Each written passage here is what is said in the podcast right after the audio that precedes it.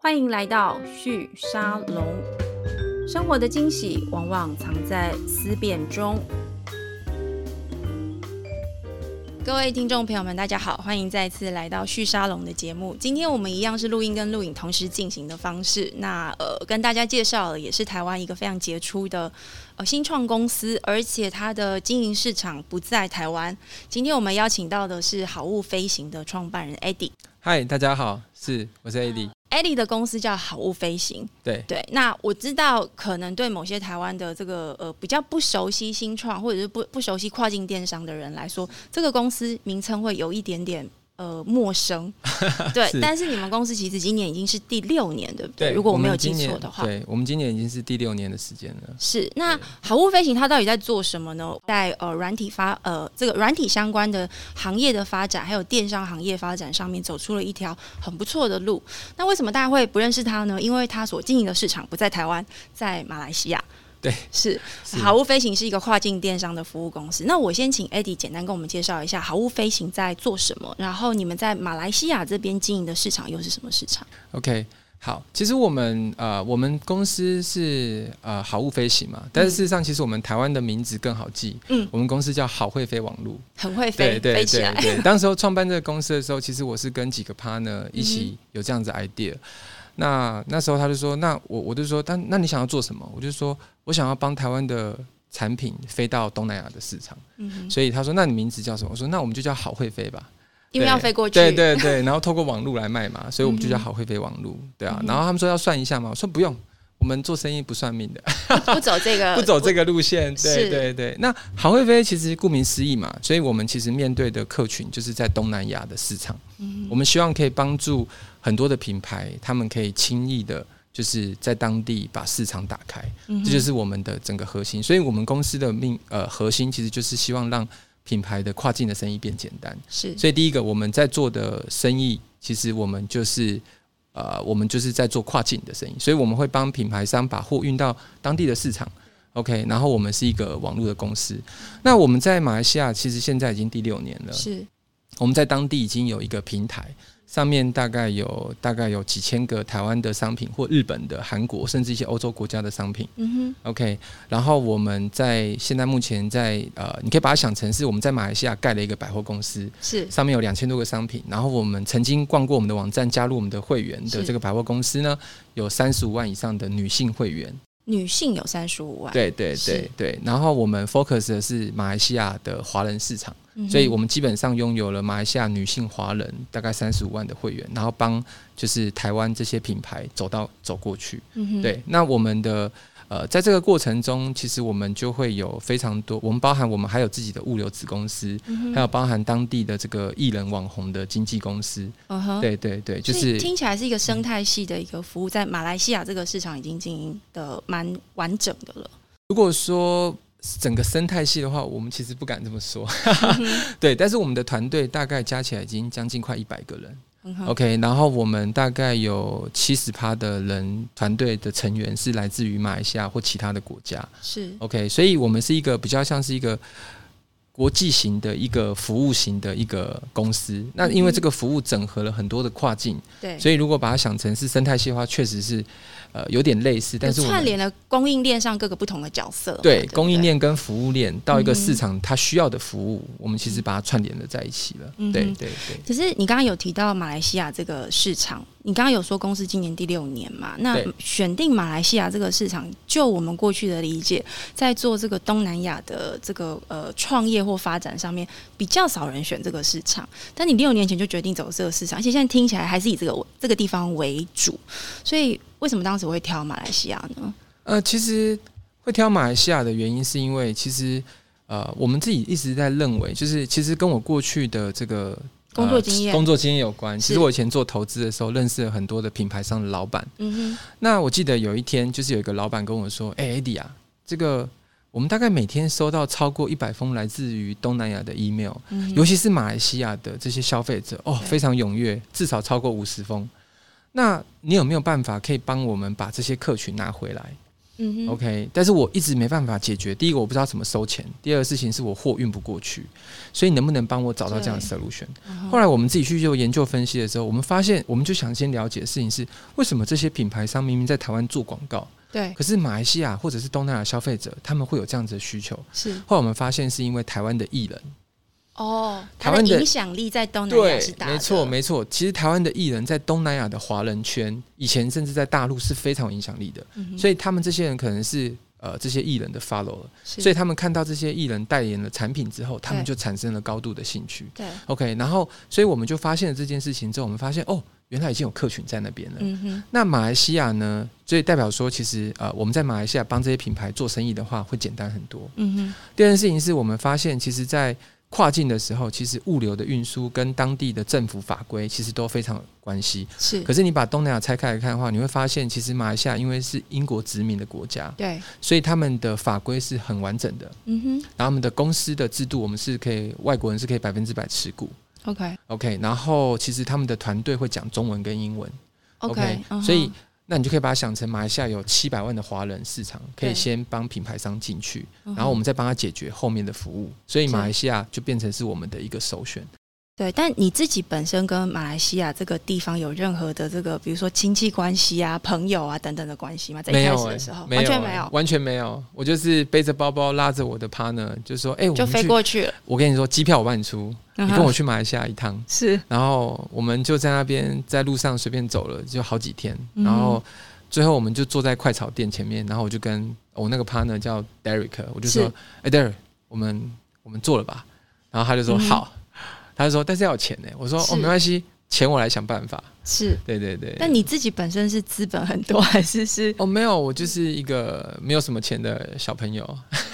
那个时候，其对实你还是在投资公司担任呃类似像创投协助去选案子跟找案子，评估这个各个团队的状况，对对不对？那时候的话，其实也是因缘际会进到了这个投资服务办公室，嗯哼然后负责去协助创投跟企业家的媒合。是对，那也是在那时候，其实第一个呃认识了很多的品牌商跟老板们。所以可是在那个时候，其实建立起好物飞行一个初步的网络关系，没，错，没错。就像我朋友问我说：“你怎么创业的？”然后我说：“我就是跟就是做了一个这样子的事情嘛。”他说：“那你怎么拿到这些品牌？”因为他说品牌商为什么愿意把货对，给没你？错，我说：“哦，因为这些品牌商都是我的老，就是这些老板都是我的朋友，嗯哼，所以以我就拿到很好的这个条件。”嗯哼，对对对，所以在那时候，其实我建立了很好的 connection，、嗯哼可是我那时候也没什么钱。那你怎么开始这个好物飞行团队的第一步呢？就是在资本跟这个资源的这个选择上面，你怎么做第一次的布局？是，呃，第一次布局的时候，其实一开始的话，就像我们创业，我们一定会先找熟悉的朋友是来来讨论嘛。嗯哼，那 Derek 是也是朋友介绍的，然后我现那时候我们就是四个 partner，就是说啊、就是我，然后还有就乙，嗯哼就乙是我在上海的这个交换学生的时候的室友，嗯那哼， Doris 是他女朋友，OK，但是他以前在银行工作。那舅姨呢，她是一个非常聪明的，她建中正大，然后后来在银行当就是发展的很好。嗯哼，那后来其实那时候，然后 Derek 是我们在后面认识的一个很呃自己创业的一个工程师。那有一天呢，在呃那时候刚好是舅姨他们就是在经营一个烤肉店，对，他做的一个副业，是，然后有一天，我们就我就约 Derek，然后我们就到他们的这个烤肉店，就是讨论公司的计划的时候，那舅姨就在旁边烤肉。他说：“哎、那我可以加入嘛就这样？”子加入对对了，对，所以嗯哼后来其实我们就四个人一起开始。嗯哼那每个人的个性跟专业能力刚好也不一样，对，像舅姨她对行销跟这些品牌是非常有自己的看法，是然后她也非常懂得怎么去操作它。嗯那哼， Doris 她是本身在银行，她是在加拿大，她是加拿大国籍的，是对，然后他本身在银行体系工作过，嗯所以我们的财务是由他负责。是，那 Derek 本身就是一个很好的一个工程师的是 leader，嗯哼对对对。那所以我整是个打杂，网络架构由他来做， 但你其实听起来就是业务营运相关的这些策略或者是关联关关系，就由你这边来发展，对不对？对，没错没错对。我的工作就是找资源进来，是，那对你刚刚有提到，就是说一开始整个公司在运作上面需要钱，但是你已经有一个很好的资源跟资本是关联，也就是说这些品牌商的这些呃关联性。一开始打进马来西亚市场的时候，你怎么决定要怎么做？因为我会特别问这个问题，是因为一般来说我们会认为要做电商就是要打资本，因为你要是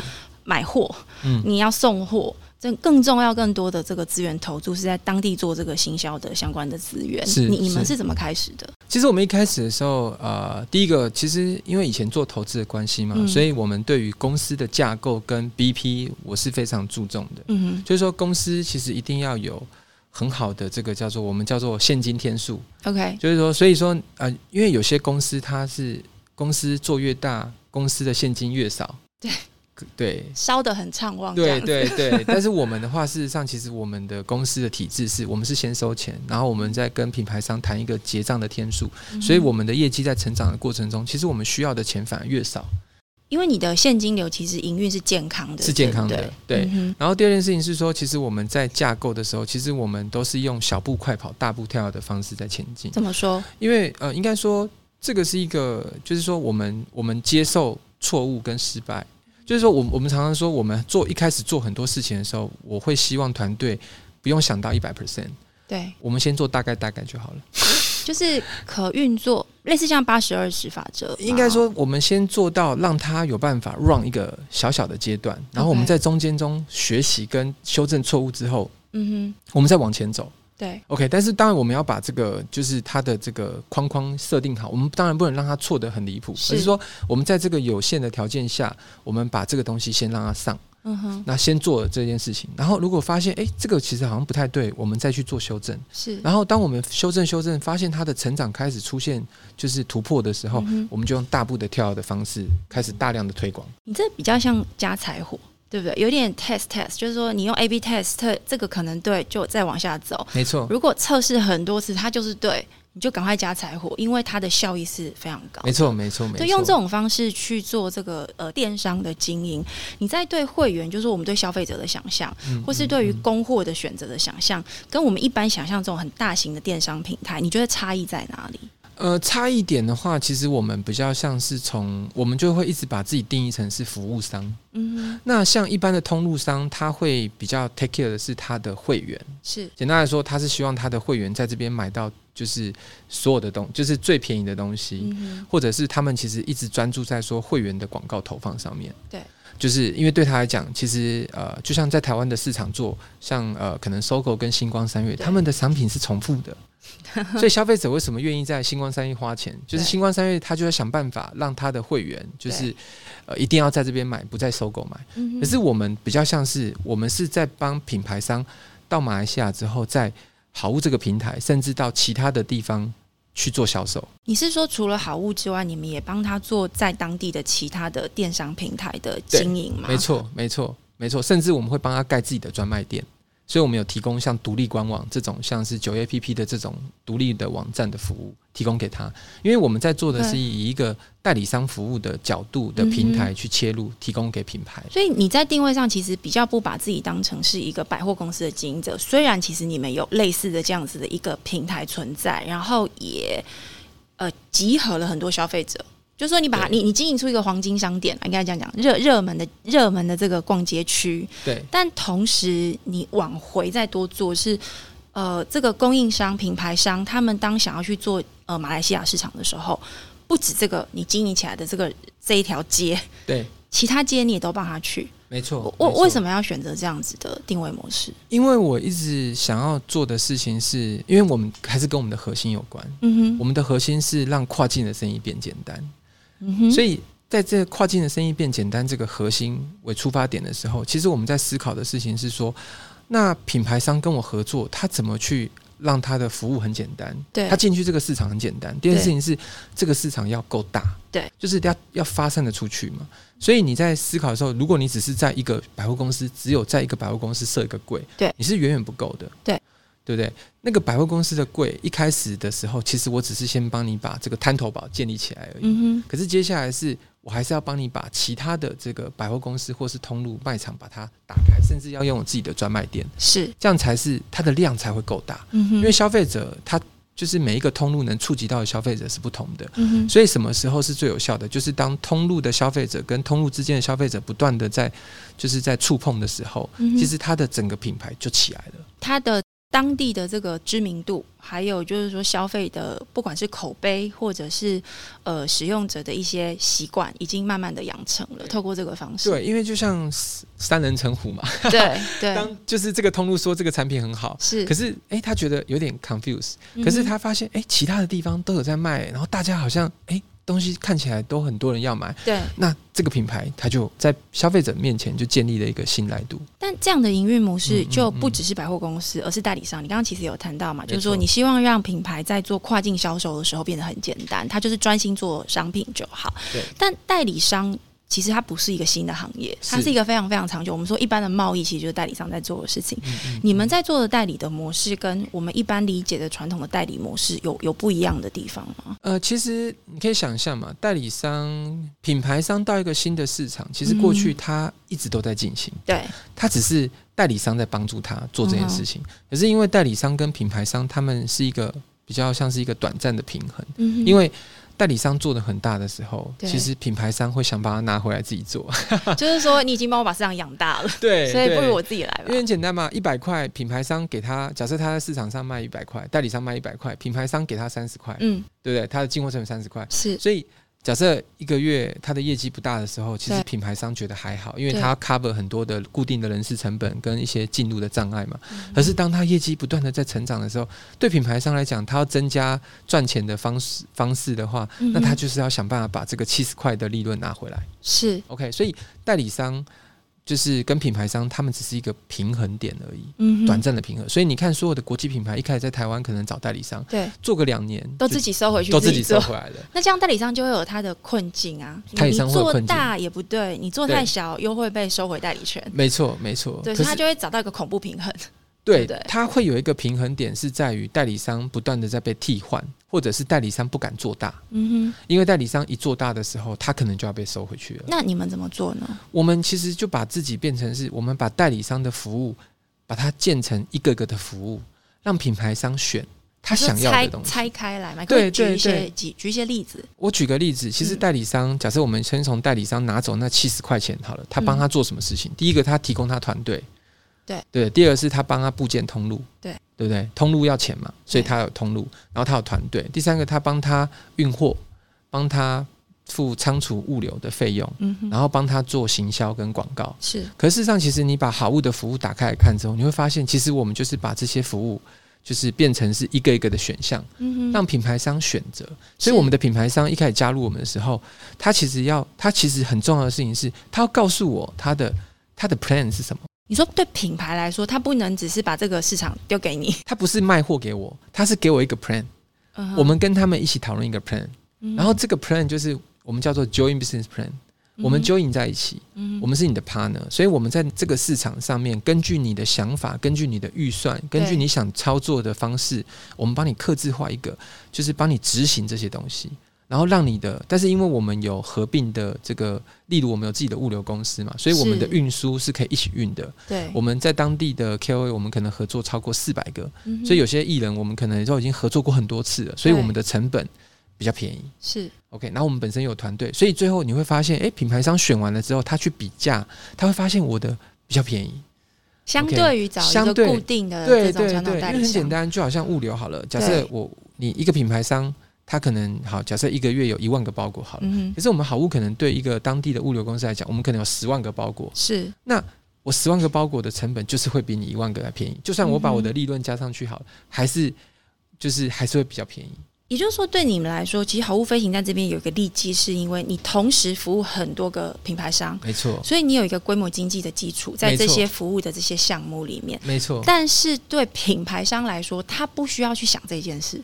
他对他只要去想他自己。的商品，就算他 skill 数很少，对他一开始投在这个市场的行销预算也不特别多，但是他依然能够去呃，透过你们获得这个规模经济的这个机会或基础，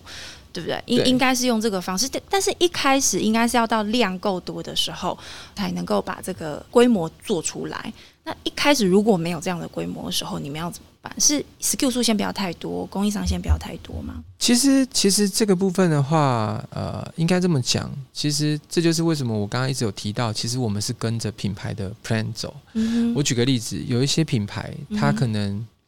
嗯、他们可能就是对于自己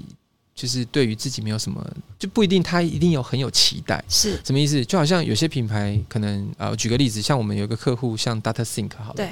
对他来说，他的年度目标，他可能告诉我们说，AD，他是做保养，保养品，保养品它是保养是品，它是台湾非常有名的保养品。嗯哼，对，然后在一楼专柜都可以看到他们，是他们的目标可能是哦，我在马来西亚希望可以做一亿 是， ，OK，所以一亿就有一亿的规嗯划。没错。可是有些品牌他可能告诉我说，哦，那我一个我一年可能做一百万，我就觉得很棒了。嗯哼，所以这一百万里面，其实你就会发现我们能做的事情是有，就是他有可以限，应该说我们们都可以帮忙，对但是它的程度会比较有落差点。 OK OK，所以所以呃，应该这么讲说，不管你的 SKU，不管你的 SKU 数对多多少，对可是事实上其实重点还是你这个品牌商对于整个市场的期待，是或者是你的预算，是。对，其实这个都是息息相关的。你在这边是不是你们的角色也有一点顾问的一个角色没在？错虽然你刚刚没错提到的是克制化的去依据他的 plan 来帮忙做后面的这些规划嘛，对，但我相信在这个讨论过程里面，你你势必会去问这些品牌商说，你这个一亿是怎么定出来的？你对你的想法是你的成本要怎么花？你你对于这个行销的预算的配置的想法是什么？是在这个时候就会讨论一些地方经营的 know how。会。会嗯其实其实重点还是品牌商本土市场的规模啦。哼，OK，呃，就好像就好像举例，可能我在一个我在台湾市场，我一年可能做一千一一年做一千万。其实你跟他说，那东南亚你要规划多少，他不可能会给你一亿这个数字。嗯哼，他会跟你说，嗯，大概两百万，我就觉得很棒了。是可是如果像有些品牌，他可能一年在台湾十几亿， 对对他来说，哦，那就是一亿是基本的，对对，那是规模比较 没的错，比没例错，问没题，错，没错，没错。嗯哼所以对我们来说，其实最后你就会发现，其实我们在服务品牌的时候，其实我们有时候是我们我们不只是品牌选择我们，其实我们也会选择品牌，嗯因为我们并没有办法可以帮到这么多人的忙。对对，因为毕竟团队还是有限的。对，那你怎么去挑选合作的品牌？像我，我现在看你这边，我们不是在卖卖东西，对对对这个是我请 Eddie 找一些他们有比较长期合作的台湾的一些品牌。我刚刚看这个品牌，一个是森田药妆，是我比较比较熟悉的。是那刚刚有一个是你刚刚讲那个 Doc。 Dr. Doctor Sink Think 也 Dr. 是 Sink 对不对？对。你你们在选择品牌上面，你大概怎么样去呃抓？比如说规模，还是它的特性，还是它的市场的这个选择呢？是，通常的话，我们会比较倾向于选择第一个，它是比较像是一个呃，应该说我们根据我们过去的合作经验，嗯其实我们还有包含我们对市场的了解，其实嗯我们会知道说，诶，某一些品牌很适合我们。哼，对，例如，我们自己就会分，像是呃，这个产品它是有价格性的竞争优势，我们称为价格性厂商。嗯哼，那它的我们就是还有像是呃，可能是独特性厂商，它的产品在马来西亚可能比较很少见很。很少见。 OK，它的产品非常有卖点，那现在叫知名性厂商，嗯哼就像可能森田药妆这种牌子，对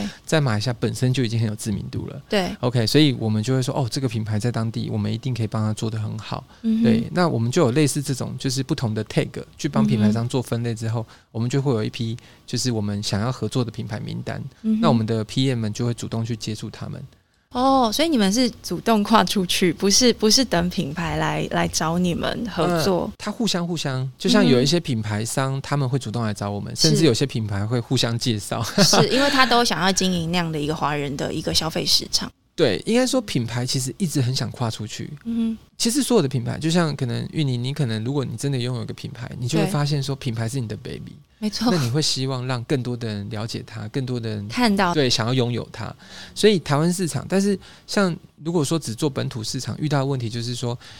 它的你你卖的很好的时候，其实会有非常多的嘖强大的竞争对手对会进来，甚至。它就会不断的在呃，可能会有重复到你的 idea，是甚至你用过的行销工具，是，例如你可能找了这个 KOL，那他也是在用，对，所以消费嗯者，所以品牌商，我常常讲，就是很多时候品牌在思考的事情是。我到底，就算他卖的很好，他在想的是我到底可以卖多卖多久？ OK 对对对，是但长期经营的这个判断跟思考问题。没，错没错。可是嗯走出去国家的时候，其实它的竞争或者是它的产品特性就出现了独特到独特的性。可是它遇到问题就是跨境的成本真的很高。是我举个例子，可能一个包裹从呃小小的一个包裹，我寄对到马来西亚去，用空运的话，可能就要对三百块。对，可是我一个产品卖一千块好了，三百块已经占我三十趴了。对对，这就是品牌商一直都，然后当地的广告怎么操作，当地的 KOL、当地的这些服务，它都没有。对对对，可是你刚刚有提到，我们刚刚在更前面的时候谈到代理商的角色，嗯就是传统的代理商跟品牌之间的那个难处。当代理商帮这个品牌在一个市场把它做大之后，品牌会希望收回来它的这个整个经营的这个能量嘛？是，你们怎么思考这个事情？对。可是你要想哦，就是说，呃，为什么我们才会说我们叫做代理商服务化？而且我们把很多的服务变成是弹性的，让品牌商使用。因为你看哦，品牌商假设刚刚讲到的，诶，他就算把代理商的整个市场收回去，对，请问一下，他是不是还需要很多的服务？就是各种的对，因为他物不可能流啊，没错还是一样他不可能会员的经营、CRM 等等的。对他需要系统，对，他需要仓库，他需要物流，他甚至需要广告的投手，嗯哼他甚至需要当地的 KOL 的经纪公司的合作。对事实上，其实我们本来就在做这些事情了，所以我们等于是。我们基本上的话，就是我们已经在帮品牌商把它变成是，他不需要代理商，但是他需要伙伴，他需要服务的伙伴，所以我们等于是说，我们有点像是这个伙伴，帮他把这些他需要的服务整理好之后，对。用很好的价格跟很好的效率提供给他去使用它。所以在这边，呃，可能单纯用代理商来定义你们，好像也不一定是最准确的。应该是讲说，在做这个跨境，特别是现在是以马来西呃马来西亚市场为主，嗯你们现在跟这个品牌的合作伙伴关系，比较像是他们在马来西亚整个透过电商的方式自去营扩点的自营的一个技术跟这个营运上的合作伙伴，没错，比较是这样子的一个没错，结没构错，，没错。所以我们说，我们一直是我们叫做代理商服务平台。嗯简单来说，好物在扮演的是一个代理商服务平台，然后我们拥有自己的好物这个百货公司，哼，嗯哼。甚至我们可以帮品牌商盖他的专卖店。对那对对，在价格部分呢？因为嗯我知道很多的代理商跟品牌之间，很多时候会发生矛盾，是这个定价问题。对，没在错当地市场，比如说水货啊等等这些问题，都跟代理商控管有关。没错，你们怎么跟品牌商之间建立这样子的一个互助关、互信关系？对，所以从一开始的时候，其实我们在发展好物的时候，我们就已经把定价权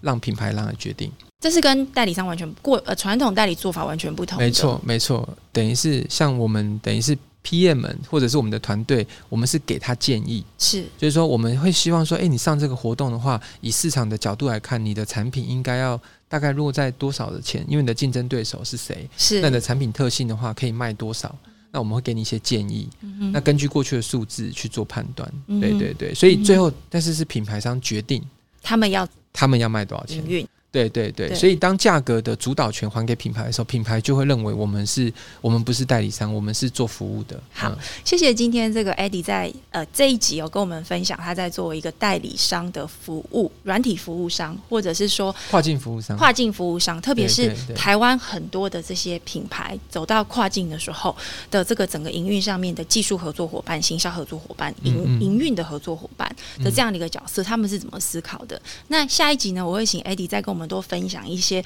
在马来西亚帮台湾的这些品牌经营这个市场的时候遇到的有趣的事情。那透过这样的一些有趣的案例，我们可以怎么样去思考，如果要去经营马来西亚市场嗯要怎么做？那当然，最重要后面我也会再请 Eddie 跟我们分享一下，呃，台湾的新创公司要走向海外的市场，特别是以东南亚市场这样的一个。